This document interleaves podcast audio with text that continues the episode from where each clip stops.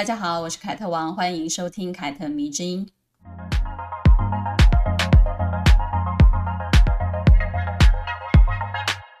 上周呢，我们说到西西皇后，有人就跟我说了一句“豪门深似海”啊。我想大家那么熟悉宫斗剧的剧本，肯定一定会知道，宫廷当中呢，女人有千百万个不得已。相信大家呢，也一定都看过《甄嬛传》《如懿传》或者是《延禧攻略》这几出戏哦。在宫廷剧中呢，最鼎盛的时期呢，这些剧情呢，都在向我们展演了。皇宫的生存指南，应该这样讲。很多人看完之后呢，都笑说，如果自己是在剧里面生存的话呢，肯定活不过三集就领便当了。关于后宫的剧情啊，为什么能够让女人如此着迷呢？我以前很疑惑这一点哦，争夺一个男人的宠爱就这么重要吗？后来呢，我就想通了，在后宫生活呢，哪里是在争夺一个男人的宠爱啊，对吧？那根本就是最残酷的生存游戏啊！什么鱿鱼游戏？如果你不争，你就会被利用，或者是活该去死。所以呢，后宫的嫔妃们争来争去，绝对不是只是针对一个男人的宠爱。也许呢，他只是为了活下去。我们着迷的可能就是，哎，要怎么做我才能够当那个笑到最后的人吧？对吧？当然呢，这是我从生存的角度去看的。未必就是对的，但也未必就不对啊。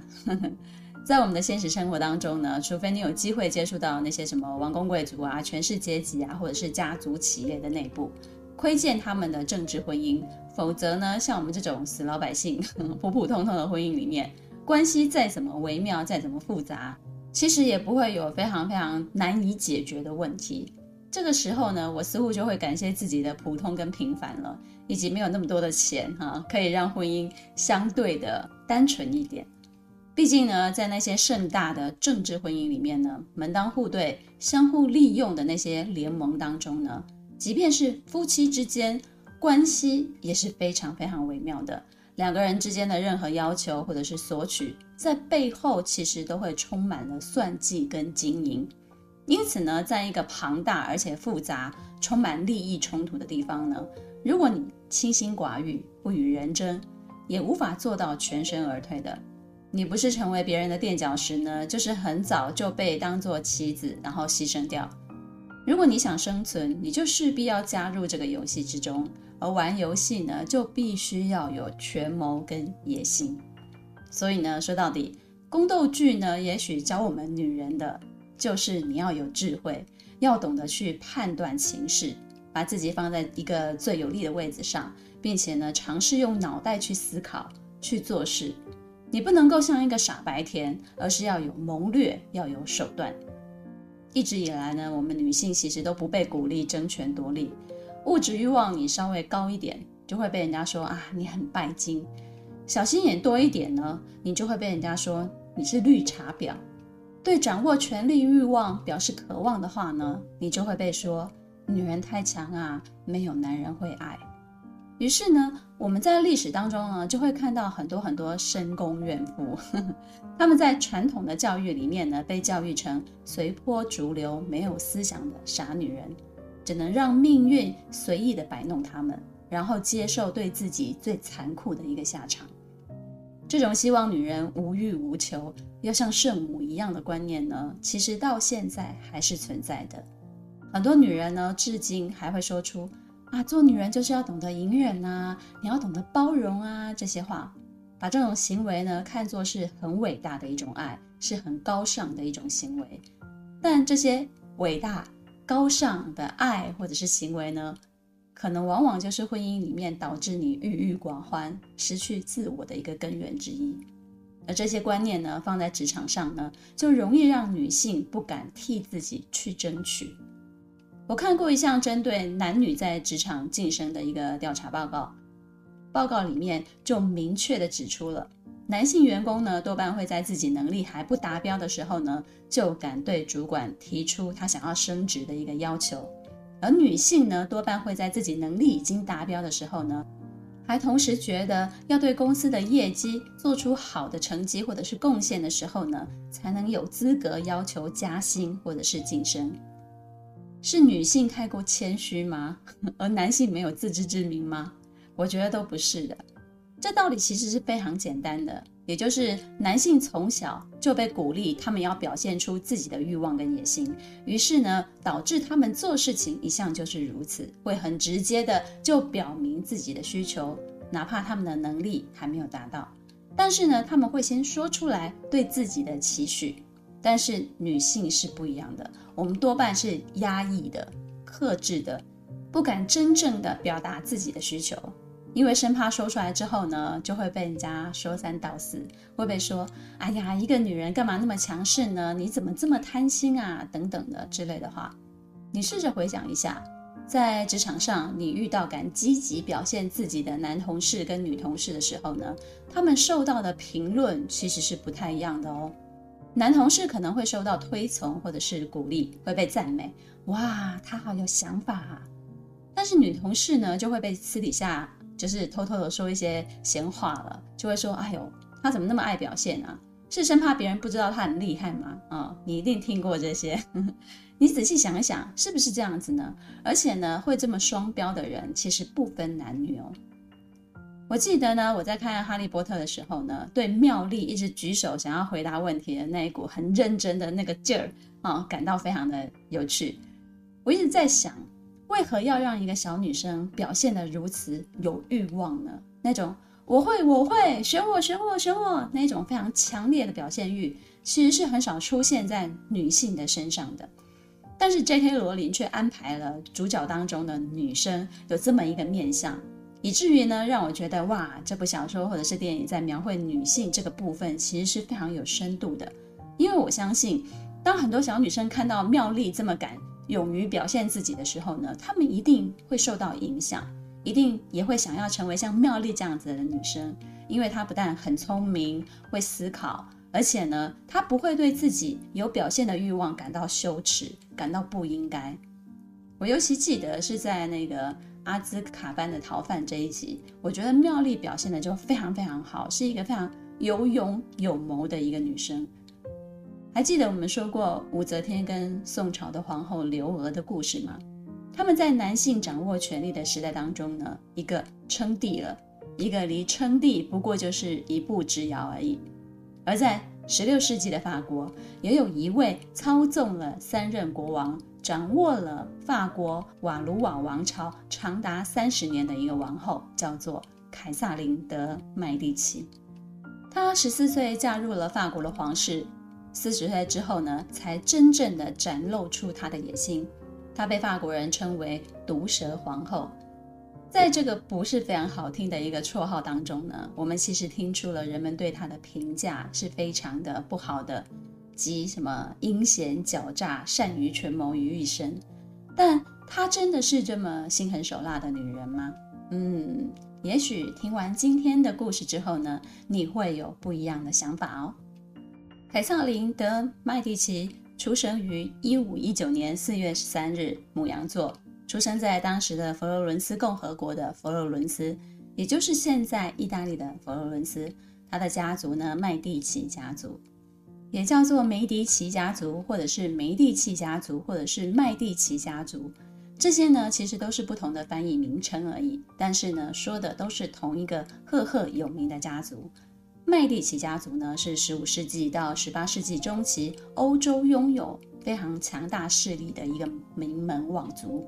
麦蒂奇家族呢，最重大的一个成就呢，就是在艺术和建筑的方面，在文艺复兴时期呢，起到了很大的促进作用。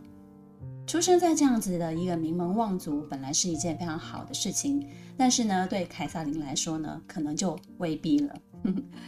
他的父亲呢，洛伦佐二世曾经是佛罗伦斯的统治者。他的妈妈呢，玛德琳则是一个法国的贵族。在凯撒琳出生不久之后呢，他的父母就相继的去世了。原本应该非常幸福的童年呢，顿时就变得无依无靠。成为了孤儿的他呢，前后呢就跟着他的祖母以及他的姑姑呢一起生活，一直到了一五二七年，麦蒂奇家族呢在佛罗伦斯的统治被推翻了，而凯撒琳呢，身为家族唯一的女性身份，就被当作人质安置在修道院，并且呢在修道院一待就是三年的时光。由于呢，他的母亲是身为法国贵族的关系，所以呢，法国大使呢一直都在暗中保护凯撒琳免于灾难，而修道院的修女们呢也都对她关爱有加。于是呢，就让年幼的凯撒琳呢在修道院的那三年时光呢不至于太难过，反而呢充满了快乐。凯撒琳有一位叔叔是教皇克莱孟七世。这位克莱孟七世教皇呢，就是拒绝了英国国王亨利八世离婚的那一位教皇，非常的有名哦。为了复兴自己的家族在佛罗伦斯的势力呢，克莱孟七世呢一直就跟外界的势力有所联系跟勾结。当时呢，神圣罗马帝国的皇帝查理五世呢就答应提供他军队，要帮助他夺回佛罗伦斯。一五二九年，教皇克莱孟七世呢，对佛罗伦斯就展开了十个月的围城攻战。于是呢，身为人质的凯撒琳呢，就被从修道院抓了出来。当时呢，凯撒琳为了保护她自己，还将自己打扮成修女的样子，想借此逃过一劫。那时呢，厌恶麦地奇家族的人呢，提出了很多羞辱凯撒琳的方式，但幸好呢，他只是作为人质被送往了另外一个修道院关起来而已。一年之后呢，教皇克莱孟七世终于拿下了佛罗伦斯，凯撒琳也因此获救了。之后呢，教皇克莱孟七世呢就把凯撒琳带到了罗马，希望呢他在罗马可以长长见识。当然啊，这位叔叔也不是毫无理由的就负担起照顾凯萨琳的责任。他之所以想要照顾凯萨琳，是因为觉得她是麦地奇家族目前唯一的一个女性后代。而打的如意算盘呢，无非就是想要透过凯萨琳跟其他的国家联姻，借政治婚姻来巩固麦地奇家族在佛罗伦斯的地位。而教皇呢，克莱孟其实看上的其实就是法国国王弗朗索瓦一世的第二个儿子亨利王子。女性从古至今，无论是中西哪一个国家，往往都是国与国之间用来缔交联盟的一个物品。在中国历朝呢，很多公主就会远嫁到番外，也是以联姻之名被当作政治棋子来使用的。之后呢，有些人可能就活成了外族的人，把自己当做夫家一样的人，开始心向着外族。但是呢，也有些人一生都是外人，即便他结了婚，也像人质一样的，只要两个国家打起仗来呢，就会被拿出来当枪使，甚至呢会被当人质来威胁对方，或者是被杀掉。为了成功的把凯撒琳嫁出去，并且达成巩固麦地奇家族的目的呢，教皇克莱孟七世呢就开出了非常丰厚的嫁妆，想要利用钱来吸引法国王室，而且他的条件是非常好的，包含了六座城市以及十万元。一五三三年，凯撒琳跟亨利王子的婚事终于敲定了，他们举办了一场非常盛大的婚礼。但是呢，在凯撒琳嫁到法国的第二年之后呢，法国王室才发现，美第奇家族许诺的一切都是芭乐票，根本就没有兑现。首先呢，六座城市需要法国人自己去占领，而且呢，价值十万元的嫁妆呢，也一拖再拖，完完全全都没有兑现。因此呢，后来有人说麦地奇家族就是一个十足的商人，我这才相信了。一五三四年呢，教皇克莱孟七世去世了。新的教皇继任之后呢，也就完全不认账了，因为他觉得这不关他的事情。于是呢，那些承诺过的丰盛的嫁妆呢，从头到尾对法国皇室来讲呢，就是一场空啊！哇塞，这个如意算盘真的是打得叮叮叮叮响的。发生这样的事情，你觉得最惨的会是谁呢？当然是凯撒琳啊，他马上就成为了法国皇室的一个目标了。他们把所有对麦迪奇家族的气都发泄在他一个人身上。甚至呢，有人就提出了退婚的要求了。本来嘛，亨利王子就不是很喜欢凯撒琳，因为凯撒琳并不漂亮，她身高不高，就只有一百五十左右，而且她的外貌也不出众。加上亨利王子早就有了情妇，因此呢，跟凯瑟琳的婚约呢，也不过就是按照父母之命办事而已，谈不上有什么感情基础。但是对凯瑟琳可能就不一样喽，她现在的处境啊，就十分的尴尬。为了不让自己被退货啊。他就向自己的公公，也就是法国国王法兰索瓦表明了忠诚。好在法国国王法兰索瓦呢，一直都是非常喜欢意大利文化的，所以呢，还算喜欢凯瑟琳，喜欢她来自佛罗伦斯自带的那种文艺复兴的气质。于是呢，就力排众议，坚持承认这一个儿媳妇。凯瑟琳知道公公法兰索瓦对自己不感冒，也就更加的讨好他了。并且呢，在宫廷中呢，就非常低调的生活，处处的察言观色，活得小心翼翼的，才勉强保住自己的地位。在这一段婚姻当中呢，只讨好公公是没有用的。凯撒琳婚后的十年当中呢，一直都没有生小孩，于是呢，生子的压力呢，也渐渐的让她有一点点着急了。无奈自己的丈夫并不喜欢自己，所以也就没有碰自己、啊。因为亨利呢，有一位大他二十岁的情妇叫做戴安，戴安的年纪呢，虽然比亨利王子还要大，但是呢，亨利王子却非常非常的爱她。亨利王子呢，一点都不在意凯撒琳的心情，多次呢就把戴安带回宫中，就在凯瑟琳的房间的隔壁过夜了。之后呢，宫中呢也就一直在流传，有人向国王法兰索瓦建议啊。废除亨利跟凯瑟琳的婚姻，让亨利王子呢再娶一位可以生下皇子的新娘。结果呢，凯撒琳呢就跑去跪在公公法兰索瓦的面前，向他承诺自己呢愿意进修道院去，或者是留下他侍奉丈夫的下一任妻子。无论如何呢，都愿意自我牺牲来成全法国皇室。于是呢，这个举动就让国王法兰索瓦呢非常非常的感动啊。啊，看你贺新不？新被都一催嘞，哦，对吧？于是呢，他就答应，只要他还活着，绝对不会让他们离婚的，并且呢，会保护凯萨琳，巩固他身为王子妻子的这个地位。一五三六年八月发生了一件事情，因为这件事情则确立了凯萨琳日后成为王后的一个命运。亨利王子的哥哥法兰索瓦王子，也就是王位的继承人，在喝了凯萨琳的随从递过来的一杯水之后呢，他很快的就染病，并且暴毙了。侍卫呢，在随从那里发现了制作毒药的一个配方，但是呢，在法兰索瓦王子的尸体上呢，并没有发现任何喝下毒药的一个迹象。但是凯萨琳还是成为了最大的嫌疑人。但最终是国王法兰索瓦站在了凯撒琳这一边，洗清了他的嫌疑。于是呢，凯撒琳的丈夫亨利就顺理成章了取代了死去的哥哥，成为了王位的继承人了，而他则成了太子妃。那既然他成为了太子妃，压力就会比以往更深了，尤其是生孩子的压力嘛，啊，因为他十年之内都没有生下任何的子女，这件事情呢，就会直接的威胁到他的地位。他想来想去，想到了亨利的情妇，虽然说戴安明面上看起来是凯萨琳的情敌，但是呢，毕竟对他的地位没有什么威胁，因为他只是一名情妇嘛，他没有办法娶回皇宫，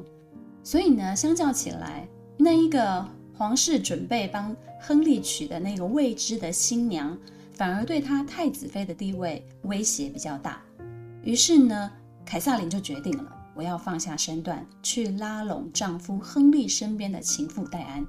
她就告诉戴安，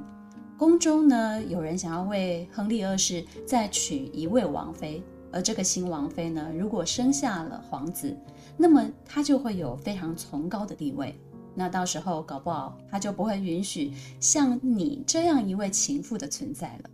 那为什么凯萨琳要说这段话呢？言下之意呢，就是要提醒戴安，你看，自从我嫁过来之后呢，我都没有威胁到你受到亨利的这种宠爱。我这么低调，我这么安分，有我这位非常宽容大度的王妃，对你才有好处。戴安听完了凯萨琳的话之后呢，他就想了想。嗯，他看着对面的凯萨琳，发现她真的，嗯，没有什么姿色啊，性格又那么的软弱，好欺负。如果真的换了一位新的王妃，则极有可能成为自己的威胁。于是呢，戴安就决定跟凯萨琳联盟了，主动指导凯萨琳如何讨好亨利的办法，并且呢，极力的撮合亨利跟凯萨琳生小孩，安排他们同房啊。就这样子，在情敌戴安的帮助之下呢，凯萨琳终于多了跟丈夫亨利独处的机会了。一五四四年的一月。在远嫁法国十一年之后呢，她终于生下了一位王子，从而保住了自己的地位。此后呢，她又生了九个小孩，其中呢有七个活到了成年。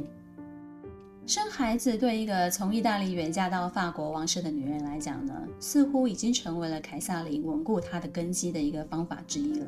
因为只有这样子做呢，她才能够不成为一名真正的外人。再加上公公法兰索瓦的支持呢，凯萨琳算是暂时站稳了脚步了。嗯，聊聊关于生儿子这件事情好了。其实呢，从古至今呢，无论是中西，从前啊，或者是现在，其实都是很多女人的枷锁之一哦。很多人会问，为什么宫斗剧里面总是要演相互害对方流产的剧情呢？又或者哦，害死谁的小孩啊之类的事情？那是因为子嗣对于嫔妃的地位来讲，确实是非常重要的。母凭子贵嘛，所以大家都会相互的阻碍对方生小孩。但是呢，当女人的价值跟生育紧紧的捆绑的时候呢，就会产出很多的悲剧。无论是以前或者是现在，以前的悲剧就是你要害死对方，那现在的悲剧就是受苦的永远都是女性这一方面。嗯，因为你要吃很多很多的苦，这些苦什么？试管或者是一些偏方哦，就是要让你生出小孩。那如果你不生出小孩，你可能就会被夫家诶革职，所谓的革职就是你可能会被离婚啊，然后他们就要娶一个，或者是就是二房啊，反正就是有很多很多类戏剧类的那一种所谓的悲剧啊。但是呢，我们现代的女性其实是有选择权的。如果生育对你来说已经是婚姻里头唯一的价值，或者是其中的某一种价值，那么你就应该要想想，是否要让他人如此的定义你自己，又或者。你真的也是这样子看待你自己的呢？对吧？好的，让我们说回凯瑟琳的故事吧。一五四七年，一直支持凯瑟琳的法兰索瓦一世国王去世了，亨利二世继位成为了法国国王，凯萨琳呢也升格成为了法国的皇后。以前父亲在位的时候呢，碍于父亲非常喜欢凯萨琳，亨利呢至少会看在父亲的面子上面呢，对凯萨琳好。但自从父亲去世了之后呢，自己当上国王，他对妻子凯萨琳也就不需要太尊重了。不仅呢，天天和情妇戴安黏在一起，甚至呢，还下令剥夺了凯萨琳抚养小孩的权利。至于情妇戴安呢，不仅得到了亨利二世的宠幸，而且呢，还受到了权倾一时的吉斯家族的帮助。甚至呢，连凯瑟琳的儿媳妇，也就是苏兰的公主玛丽斯图亚特呢，也和戴安以及他的舅舅吉斯家族呢站在同一边，一起呢嫌弃自己这位出生于暴发户家族的婆婆。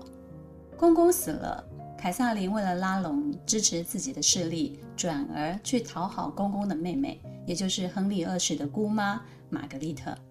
姑妈玛格丽特呢，因为凯瑟琳对自己非常非常的殷勤，非常非常的讨好，于是呢，也就开始处处的维护她了，算是勉强给了凯瑟琳在宫中一点一点的支持。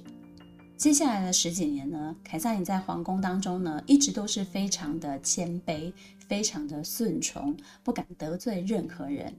人们呢，也经常嘲笑这时的凯撒琳。觉得呢，他根本跟麦蒂奇家族的人完全不同，不仅没有野心，而且性格呢也太唯唯诺诺了吧。一五五二年，国王亨利二世呢因为参加梅斯战役呢，暂时的离开了法国，于是呢就任命自己的王后凯撒琳为摄政。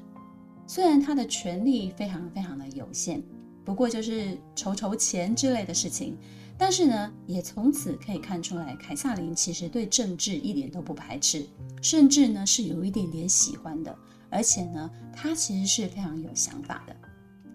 一五五九年，法国跟英格兰跟西班牙签署了一个合约，根据合约的要求呢，亨利跟凯瑟琳的长女伊丽莎白呢，就必须嫁给当时的西班牙国王菲利二世，以便达成政治联姻。在这场婚礼当中呢，有一场庆祝新人的骑士的比武大赛，亨利二世呢就上场比武，要给女儿祝福，却不幸呢被对手刺穿了他的头盔，身体没有大碍，但是他的眼睛被碎片刺伤了，结果呢就导致非常严重的感染。没想到九天之后呢，竟然不幸身亡了。国王忽然死去，这是何等的大事啊！根据律法，应该由凯撒琳的长子弗兰索瓦继承，但这个孩子当时就只有十五岁，而且呢还非常的体弱多病。当时情妇戴安和宫廷掌握大部分权力的朝臣吉斯家族呢，都以为他们掌权的时代到了，可是大家都没有想到。原来多年来，凯撒琳都在扮猪吃老虎。当儿子弗兰索瓦继位之后呢，她成为了皇太后，就开启了她日后长达三十年执掌大权的时代了。简单来讲呢，可以说在四十岁之前呢，凯撒琳的前半生是一位对任何人都没有威胁、非常的温良恭谦让的一代贤后。但是呢，这个只是她的生存之道。他非常清楚，四十岁之前的局势呢，对他来讲没有任何空间可以让他任性妄为。他为了巩固自己的地位，为了在法国的皇宫里面生存，他确实必须以退为进。但当丈夫亨利二世去世了之后呢，凯撒琳再也不需要掩饰了。她终于在多年混迹宫廷生活之下呢，展现出了对权力、对欲望、对掌控欲的非常非常强大的野心，以及他拥有高超的政治手腕。大部分的人的嘴脸呢，他都在自己不得势的时候已经看得非常清楚了啊，谁对自己好，谁对自己不好，谁对谁之间又有任何的一些嫌隙，他都看得非常清楚。于是呢，当自己的儿子继位之后呢，因为年幼必须仰赖母亲辅佐的时候呢，他就非常准确的知道啊，我要该对谁下手了。凯萨琳立刻就以宫廷女主人的身份下令驱逐了亨利的情妇戴安，并且剥夺了亨利送给戴安的全部的财产。他这样子做的最大的用意呢，其实是要警告跟戴安走得非常近的吉斯家族。你们要么就选择跟我联盟，你要么就跟戴安一样被我逐出宫。于是呢，之前千方百计巴结戴安的达官贵人们呢，就立刻转为巴结凯萨琳了。尤其是吉斯公爵，他马上就放弃了戴安，开始拉拢凯撒琳。不仅称赞凯撒琳驱逐戴安这件事情，哇，干得好啊！而且呢，还打算拥立凯撒琳担任摄政。凯撒琳呢，之所以没有把吉斯公爵也一并处置，是因为吉斯公爵呢是自己儿媳妇，也就是现在王后玛丽的舅舅。与其呢让他们成为自己的敌人，还不如让他们成为自己的同盟。因为在宫廷当中呢，还有其他的势力派系需要打压。为了压制朝中的其他派系呢，凯撒琳呢，先让大家以为掌控国王跟皇太后的其实是吉斯家族的两个兄弟。毕竟呢，自己以前的形象都是非常软弱的嘛，以和为贵，不争不抢的那种形象。然后呢，他精心的为自己打造了一个遗孀的形象，先为先王哀悼，然后呢，又为现任的国王尽心尽力的辅佐，让外界以为他依然是一颗软柿子，谁都能够拿捏。如此的用意呢，就是要让别人认为他依然是以前那一个软弱的凯萨琳，从而降低他们对自己的警觉性。这个时候呢，凯萨琳可以说是完全展现出了麦蒂奇家族的特色了，擅长权谋，为达目的不择手段。为了巩固自己皇太后的地位，以及保护自己的儿子国王弗兰索瓦的权利，他开始发挥自己的政治长才，把很多权臣都玩弄在股掌之间。其中呢，有两大权臣，包含了吉斯家族的两个兄弟跟安托瓦内兄弟，他们都是跟皇室的关系最亲近的。吉斯家族和皇室有姻亲的关系，纳瓦勒王国安托瓦内德波旁则是和法国皇室的血统最接近的，也是权势最大的贵族之一。而且呢，安托瓦内和他的弟弟巩代亲王呢，在宗教上呢都是倾向于新教的。为了掌握大权呢，安托瓦内兄弟就决定发动政变，想一举推翻吉斯家族，顺便控制看起来软弱无力的凯撒琳皇太后。结果呢，安托瓦内兄弟的政变失败了，沦为了阶下囚。吉斯家族的成员呢，便想利用这一次机会，一次铲除他们。但是呢，凯萨琳并不打算让吉斯家族一党独大，因为一旦他们在宫中缺少了可以制衡的对家，对国王来讲就是非常不利的了。其实治理一个国家，有些时候呢，跟管理一间公司差不多的。所谓的帝王术，跟老板管理下属，很多时候是相通的。这是非常经典的一些桥段。很多公司里面其实也有派系斗争啊，但是老板往往不会让其中一个派系独大，永远会有另外一个派系的人来制衡对方。老板不知道下属斗得很凶吗？肯定知道啊，但是呢，这也是他管理人的方法之一。所以呢，有人就会说，女孩子啊，应该要熟读历史，对她的帮助会很大。其中之一呢，其实就是要让女人理解管理以及政治的手段，这对你在职场竞争会有很大的影响哦，也会打开你的格局。嗯，那我们接下来来看看凯撒琳是怎么解决这件事情的。一五六零年的十二月，安托瓦内兄弟政变失败之后呢，凯撒琳的那个体弱多病的长子，法国国王弗兰索瓦二世也病逝了。因为国王没有任何的子嗣，所以按照律法呢，就由他的弟弟年仅十一岁的查理九世继位了。这时候呢，凯撒琳立刻就找到了被囚禁的安托瓦内两个兄弟，要求他们支持自己担任新国王的摄政。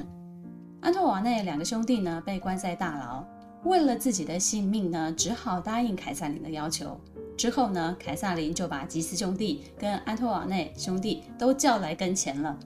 并且呢，当面的告诉吉斯兄弟，安托瓦内发动政变的事情呢，已经被无罪释放了，而你们吉斯兄弟打算谋害安托瓦内的罪行呢，我也愿意饶恕你们。这样子一来呢，也表明了凯撒琳知道他们打的是什么算盘，但是身为皇太后，我愿意将这些罪行都轻轻的放下。这两个权臣呢，本来都想要谋害对方嘛，以借此拿到控制皇太后跟国王的权利，却没想到反而被皇太后利用了。吉斯兄弟呢，想要铲除安托瓦内兄弟的计划不仅泡汤了，还因此欠下了凯萨琳的人情。就这样子，凯撒琳一石二鸟，把两个派系狠狠地拿捏住了。从此呢，将大权掌握了在自己的手上。在历史的记载中呢，凯撒琳非常的会下西洋棋，而从这一点呢，可以看出来，他把整个法国宫廷的斗争呢，其实都看作在下一盘棋。因此呢，每一颗棋都是可以利用的，无所谓跟他有什么私人的关系。所以呢，这个也能解释他前期为什么一直做小伏低，默默地观察这一切，也能解释他只有当这个人无法利用的时候呢，才会赶尽杀绝。比如他的前情敌情妇戴安，一直以为自己是在利用凯萨琳，其实他是反过来被凯萨琳利用的。而当他没有用的时候呢，他就被凯萨琳狠狠地踢出去了。但是呢，反观对看不起自己的儿媳妇呢，玛丽斯图亚特呢，凯瑟琳就没有这么做，因为玛丽呢还是一个可以用的棋子，至少呢可以用来拿捏玛丽的舅舅吉斯家族的两个兄弟啊。在职场上其实也是一样的，人跟人之间呢，只要牵扯着利益纠葛，就会有相互利用的情况发生。你在下棋，别人也把你当做棋子。而我从凯萨琳的故事当中学会的就是，他很明白自己的处境，所以呢，能当棋子的时候呢，他也大大方方的给别人用，感觉好像被人拿捏，但是实际上呢，他也在拿捏别人。吉斯家族呢，跟安托瓦内两大权臣呢，都无罪释放了之后呢，你们该不会以为他们就此就乖乖的服从新国王跟凯萨琳呢？怎么可能呢？他们两个派系呢，打算卷土重来，这个时候呢，宗教改革正深深地影响着欧洲各个国家，在法国也是一样的。而吉斯家族呢，是天主教的首领，安托瓦内呢，则是新教的首领。在宗教的派系上呢，天主教的势力明显是大于新教的。于是呢，为了不让天主教的首领吉斯家族又趁机做大，凯萨里呢就打算联合新教来制衡天主教。于是呢，他打算把自己的女儿玛格丽特嫁给安托瓦内的儿子亨利，用政治婚姻来拉拢新教。凯瑟琳这个女儿非常的有名，也就是后来的玛格皇后。皇室成员如果和新教联盟的话呢，吉斯家族的势力必然就会受到影响。于是呢，吉斯公爵便再次的决定策划一次的政变，挟持凯瑟琳的第三个儿子亨利王子。但是这一件绑架案呢，因为消息走漏没有成功，却也让凯撒琳坚信吉斯兄弟和天主教的势力是目前对他们来讲最大的威胁了。一五六二年的一月，在凯撒琳的策划之下呢，天主教和新教徒代表一起召开了一个宗教的会议，大会通过了宽容法案，允许新教徒在法国的国内的宗教活动。当时新教徒呢，其实只占法国总人口数不到百分之三，这种明显偏向新教徒的态度呢，就引起了天主教徒的强烈不满。几个月之后呢，吉斯公爵就率军屠杀了瓦西城内五百多名的新教徒，而这一次的屠杀呢，就引起了新教徒的愤怒，长达三十年的法国宗教战争因此就拉开了序幕。战乱之中呢，吉斯公爵他率军就攻进了巴黎，并且呢，趁机呢就软禁了凯瑟琳和国王查理九世。此时呢，全国性的混战呢已经开始了。在吉斯公爵的率领之下呢，天主教的军队不断不断的获胜，安托瓦内呢也在一次的战斗中就战死了，孔代亲王呢也屡次的战败，凯萨琳此时的地位就非常非常的危险。如果吉斯公爵真的获得了最终的胜利，那么他和他的儿子一定会惨遭他们的罢黜的，所以他只好转向支持吉斯公爵。结果有一件事情发生了。一五六三年，吉斯公爵在围攻奥尔良的时候呢，被一名新教的贵族刺杀身亡。这个刺杀事件呢，最终就拯救了凯撒琳跟国王查理九世。所以呢，就有人合理的怀疑了，策划暗杀吉斯公爵的背后的主使人就是凯萨琳。但是凯萨琳表面上是支持吉斯公爵的哦。凯萨琳的两个大对头，新教的安托瓦内和天主教的吉斯公爵都死了。凯萨琳也就顺理成章地恢复了他的权利，带着儿子继续地统治法国了。所以呢，他们的合理怀疑，我也很相信，就是他其实是策划暗杀了吉斯公爵的。不过呢，短暂的和平呢，其实只维持了一下下而已。宗教战争呢，因为在欧洲四起，所以法国的内部呢，也因为天主教跟新教徒之间的纷争而战乱不断。凯瑟琳呢，不希望新教旧派呢哪一个独大，他希望维持两方面的和平，也因为这样子呢，才有利于他把握朝政嘛。一五七四年，查理九世去世了，跟上任国王一样，他也没有留下任何的继承人，于是呢，就由他的弟弟凯萨琳的第三个儿子亨利三世继位。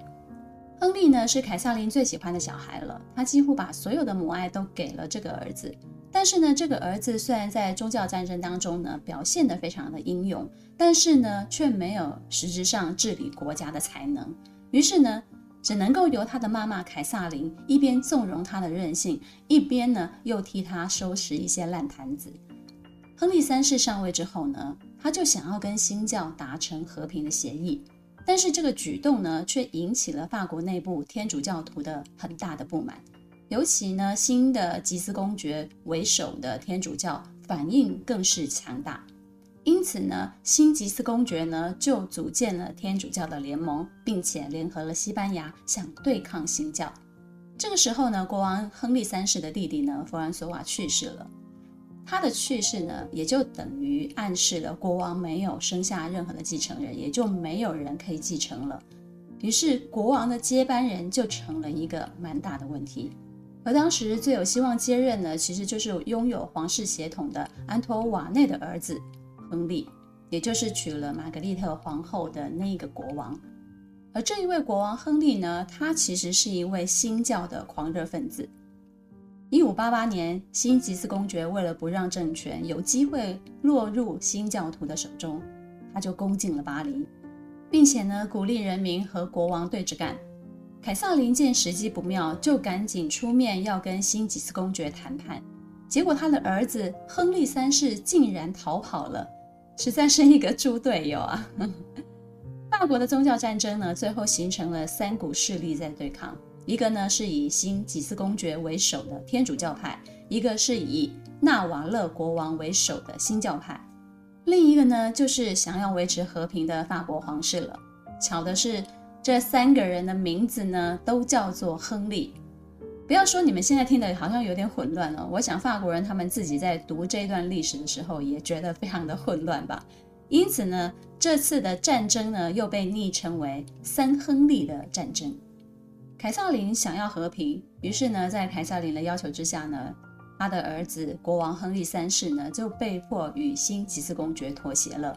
但是呢，这个国王他并不服气，于是呢，他就偷偷的下令暗杀了新吉斯公爵，而且成功了。吉斯公爵因此去世。凯萨琳得知儿子做了这件事情之后呢，感到非常非常的恐惧，因为他知道新吉斯公爵一旦去世。法国的皇室将失去最有力的一个依靠，因为凯萨琳向来的手段呢，就是跟强者联盟，无奈自己的儿子呢，却跟自己站在不同的立场。